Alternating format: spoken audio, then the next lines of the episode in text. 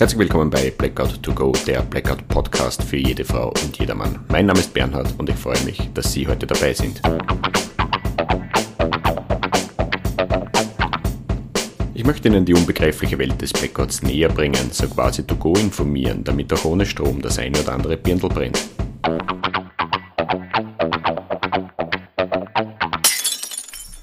Herzlich willkommen bei Blackout to Go, Folge 17, Lessons Learned, die zweite. Es ist mir eine Freude, dass Sie wieder dabei sind.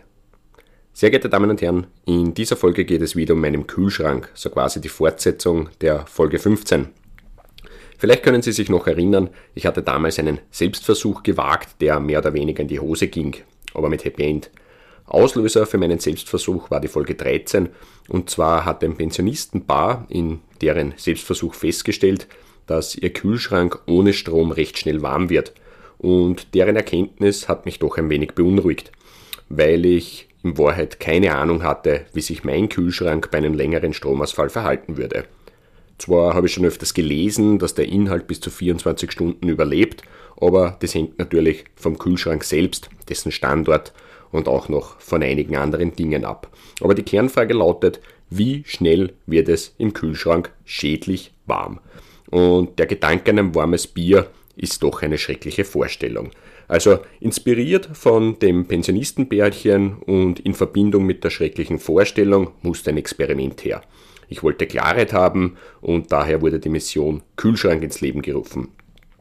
Dazu habe ich sogar Messgeräte verwendet, nämlich zwei Kühlschrankthermometer und zwei Temperaturdatenlocker. Also die kamen tatsächlich dort zum Einsatz. Der damalige Schlachtplan war wie folgt. Alle Lebensmittel aus dem Kühlschrank kommen in eine Wäschschaffel und werden auf die Terrasse verfrachtet.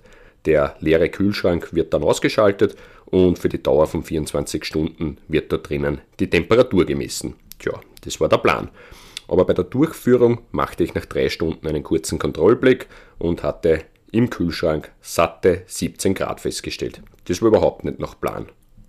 Das war eher eine unliebsame Feststellung. Ich habe dann noch drei Stunden zugewartet und dann das Experiment wegen sportlicher Wertlosigkeit abgebrochen. Nach sechs Stunden Stromunterbrechung hatte der Kühlschrank Raumtemperatur erreicht. Satte 20 Grad. Das war eine gewaltige Niederlage. 1-0 Kühlschrank. Tja, und zunächst war die Enttäuschung natürlich groß. Ich konnte mir nicht erklären, warum der Kühlschrank so schnell warm wird. Immerhin hat er die Energieeffizienzklasse A. Aber plötzlich dämmerte es.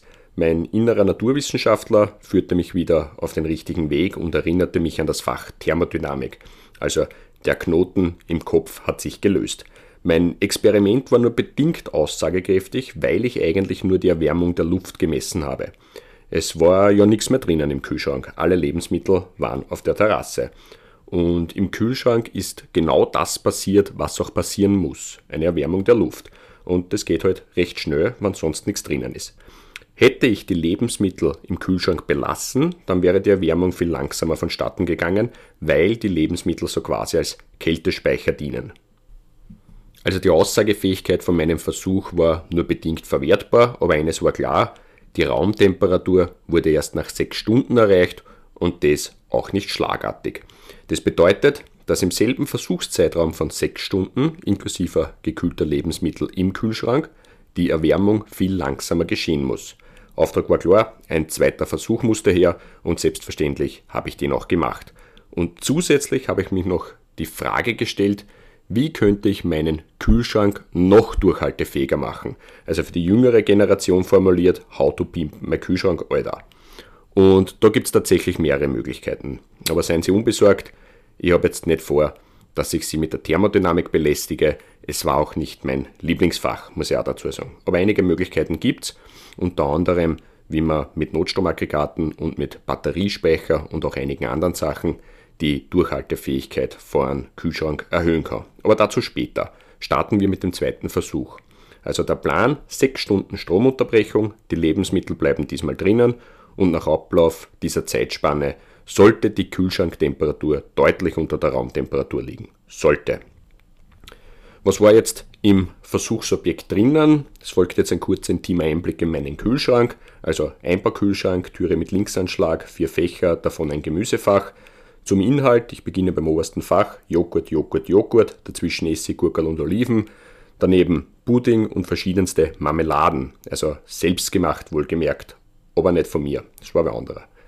Darunter übriges Mittagessen, Aufschnittkäse, Butter sowie Milch, Kakao und die Fruchtzwergel von meiner Tochter. In der Ebene darunter dann die schwere Kost, Fleischprodukte, geiler Speck, Blunzen, Wurstaufschnitte und offene Konserven. Dann das Gemüsefach mit Salat, Paprika, Karotten, Paradeiser, Gurken und ähnlichen Dingen. Und dann hätten wir noch die Türe, ganz oben natürlich die Eier, darunter meine Fruchtzwergerl, 033er Gersten Hopfenfruchtzwergerl, schön nebeneinander mit Schulterschluss und dann darunter andere verschiedenste Getränke. In Summe, alles was da drinnen ist, ist gekühlte Masse. Und die soll jetzt der Erwärmung entgegenwirken. Die Frage ist nur, wie lange. Und das war ja der Versuch, das wollte ich ja auch wissen. So, Messgeräte waren platziert und am Samstag, dem 25.02. zu Mittag ging es los. Ich habe den Kühlschrank ausgeschaltet und erst sechs Stunden später geöffnet und wieder eingeschaltet. Und siehe da, auf Höhe des Thermometers, wo auch der Datenlocker war, hatte es nach sechs Stunden 12,5 Grad. Das ist ein durchaus besseres Ergebnis als beim letzten Mal und das war auch zu erwarten. Also in sechs Stunden ist die Temperatur um nur 7,5 Grad gestiegen. Jetzt könnten wir sagen, naja, so berauschend ist das Ergebnis nicht. Doch ist es schon, weil der Schein trügt und die Datenlocker machen das sichtbar. In den ersten drei Stunden hat die Temperatur um 5 Grad zugelegt und in den weiteren drei Stunden nur mehr um 2,5 Grad.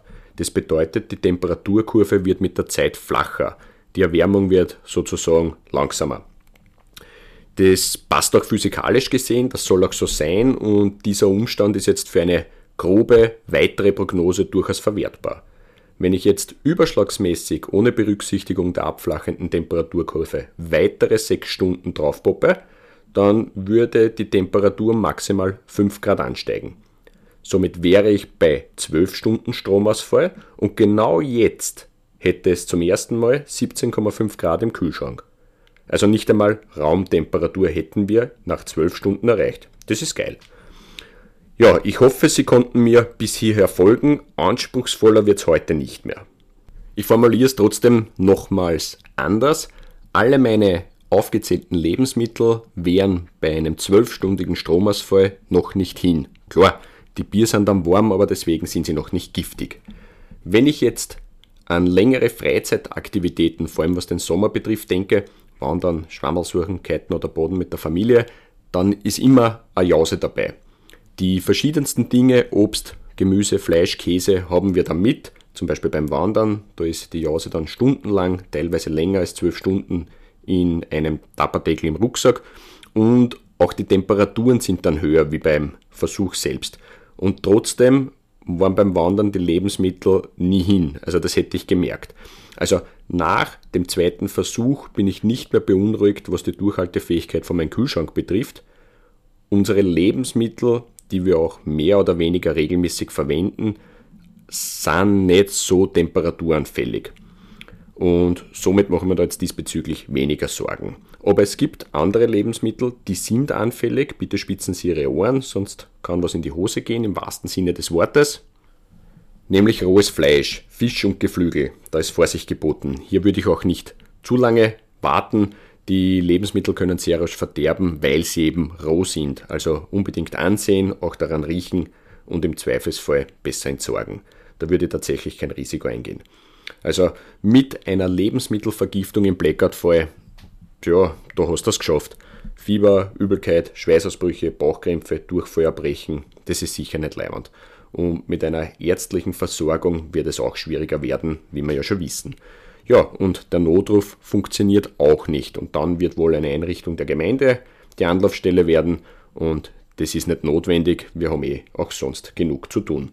Daher nochmal ein Appell von mir an Sie bei Rom, Fleisch, Fisch und Geflügel besser kein Risiko eingehen. So, meine Damen und Herren, wie angesprochen habe ich mir Gedanken gemacht, wie ich die Durchhaltefähigkeit von meinem Kühlschrank verlängern könnte. Und das will ich noch kurz besprechen, denn so manche Möglichkeiten löst sogar die Herausforderung mit diesen rohen Lebensmitteln. Ich habe es schon erwähnt, die gekühlten Lebensmittel sind ein Kältereservoir und wirken der Erwärmung entgegen. Sie verzögern die Erwärmung. Das bedeutet, je mehr Kühlmasse, desto länger hält dieser Kühleffekt an. Grundsätzlich ja, aber die Kühlleistung vom Kühlschrank ist beschränkt. Also zu viel Inhalt kann dann kontraproduktiv werden, weil die eingestellte Temperatur nicht mehr erreicht wird. Zwar läuft der Kühlschrank und das dann auch permanent, aber die eingestellte Temperatur wird nicht mehr erreicht, aber dafür steigen dann die Energiekosten. Also wenn zu viel drinnen ist, wird es teuer. Also Kühlmasse erhöhen, ja, das funktioniert, aber mit Maß und Ziel. Ich habe jetzt einfach zusätzlich Getränke in den Kühlschrank gegeben, in erster Linie stilles Mineral, aber grundsätzlich würden sich alle Getränke eignen und des Weiteren habe ich einige Kühlakkus in den Kühlschrank gelegt. Die hatte ich schon zu Hause, aber die wurden nur bei Bedarf verwendet, die sind eher im Keller verstaubt und jetzt sind sie als weitere Kühlmasse im Kühlschrank. Ich möchte noch anmerken, diese beiden Maßnahmen haben mir auch nichts gekostet.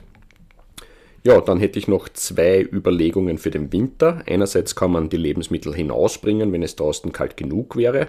Andererseits könnte man auch Eis und Schnee, sofern es einen gibt, in den Kühlschrank geben. Das eignet sich auch für rohe Gerichte. Zwei Plastiksackerl mit Schnee füllen und dann das rohe Fleisch dazwischen einpacken.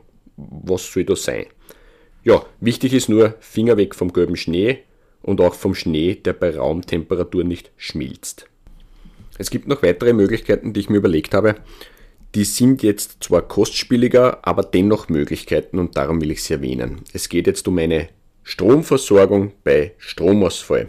Ich versuche das jetzt einfach zu erklären. Ich könnte auch anders mit Formeln und Diagrammen, weil mir eben das Thema liegt, aber ich will es so einfach wie möglich halten. Aber gleich vorweg, es wird noch Folgen zur Notstromversorgung geben, alles was Batteriespeicher, Wechselrichter, Notstromaggregate und das Ganze betrifft aber nicht heute. Zurück zu unserem Kühlschrank in Verbindung mit einem tragbaren Batteriespeicher. Ein Kühlschrank kühlt ja nicht durchgehend, der kühlt auf eine eingestellte Temperatur herunter und dann schaltet der aus. Ab einer gewissen Temperatur, aufgrund der Erwärmung, schaltet er wieder ein. Das wiederholt sich immer wieder. In dem Moment, wo der Kühlschrank anspringt, braucht er die meiste elektrische Leistung, weil der Kühlkompressor in Bewegung gebracht werden muss. Als Versinnbildlichung, das ist wie wenn Sie auf ein Fahrrad aufsteigen und das erste Mal antreten. Das ist ein wenig anstrengender, aber sobald das Radl rollt, geht es einfacher. Dieser kurze höhere Leistungsbedarf steht auf keinem Typenschild. Am Typenschild steht die elektrische Leistung nach dem Anlaufen drauf, also wenn es schon wieder lockerer geht. Aber dennoch ist diese Anlaufleistung oder auch Spitzenleistung genannt sehr wichtig. Der Batteriespeicher muss nämlich diese Spitzenleistung bereitstellen können. Sonst funktioniert das nicht und dann macht er die Anschaffung keinen Sinn. Und bei einem Kühlschrank liegt die Spitzenleistung im Bereich des 6- bis 10-fachen der Nennleistung. Also wenn der Kühlschrank 100 Watt Nennleistung am Typenschild hat, dann könnte er kurzfristig 1000 Watt als Spitzenleistung haben. Wenn der Batteriespeicher aber nur 600 Watt als maximale Leistung schafft, dann funktioniert das nicht. Das war jetzt ein laienhafter Ausflug in die elektrische Leistung. Jetzt sprechen wir noch laienhaft von elektrischer Energie. Es stellt sich natürlich die Frage, wie lang kann der Batteriespeicher den Kühlschrank versorgen? Und es kommt jetzt auf die Kapazität von so einem Speicher an. Ein kleines Beispiel. Wir haben einen Batteriespeicher mit 600 Wattstunden und einen Kühlschrank mit 100 Watt Nennleistung. Der Batteriespeicher kann in diesem Fall 6 Stunden lang die 100 Watt bereitstellen. Die Frage ist nur, ob der Speicher die Spitzenleistung vom Kühlschrank da bloßt. Wenn ja, dann geht's für 6 Stunden. Und das führt mich zur eigentlichen Überlegung bzw. zu den Möglichkeiten vom Batteriespeicher. Mein Versuch dauerte 6 Stunden und dabei gab es einen Temperaturanstieg von 7,5 Grad. Und wie wir wissen, waren die Lebensmittel dann nachher nicht hin. Wenn ich nach diesen sechs Stunden meinen Kühlschrank über den Batteriespeicher versorge und wieder bis zum selbstständigen Abschalten runterkühlen lasse, dann bin ich mehr oder weniger wieder am Ausgangszustand und kann wieder sechs Stunden überbrücken. Das würde tatsächlich so funktionieren. Die Fragen, die sich stellen, sind, wie lange dauert es, bis der Kühlschrank auf Abschalttemperatur ist? Um wie viel verringert sich die Kapazität im Batteriespeicher? Wie oft kann ich es wiederholen? Beziehungsweise wie oft will ich es wiederholen?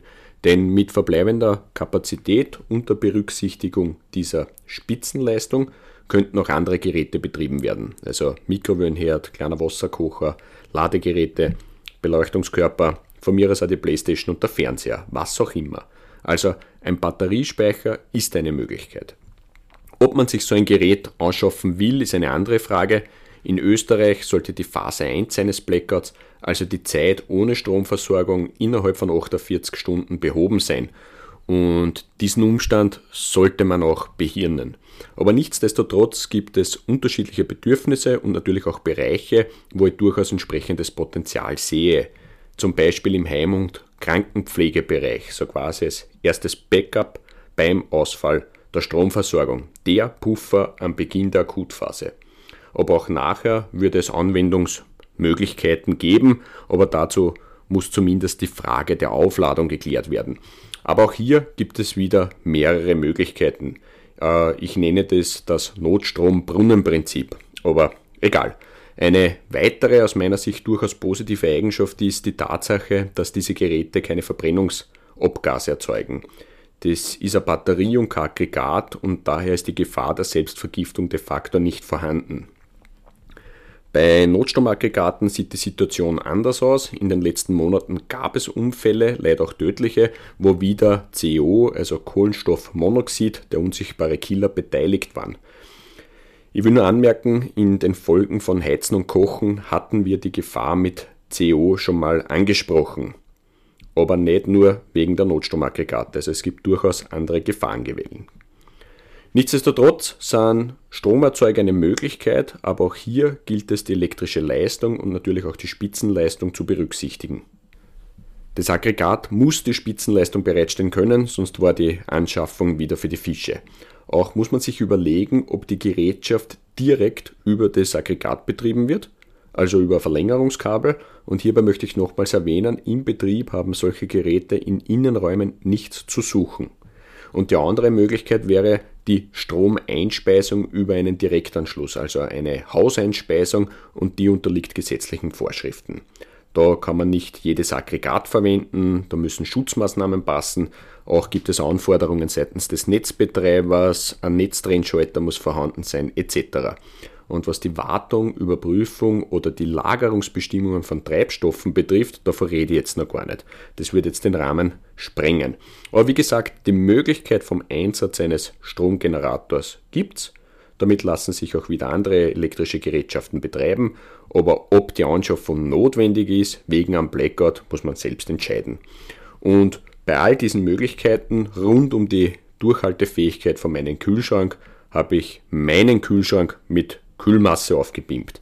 Einerseits, weil Getränke und Kühlakkus schon zu Hause waren und andererseits, weil wir den Verzehr so steuern werden, dass wir diese Lebensmittel, die wir im Kühlschrank haben, rechtzeitig verbrauchen werden. Tja, meine Damen und Herren, das war's von meiner Seite, Folge 17, Lessons Learned, die zweite, beendet. Herzlichen Dank für Ihre Aufmerksamkeit, bleiben Sie dran, damit auch ohne Strom ein Birndl brennt.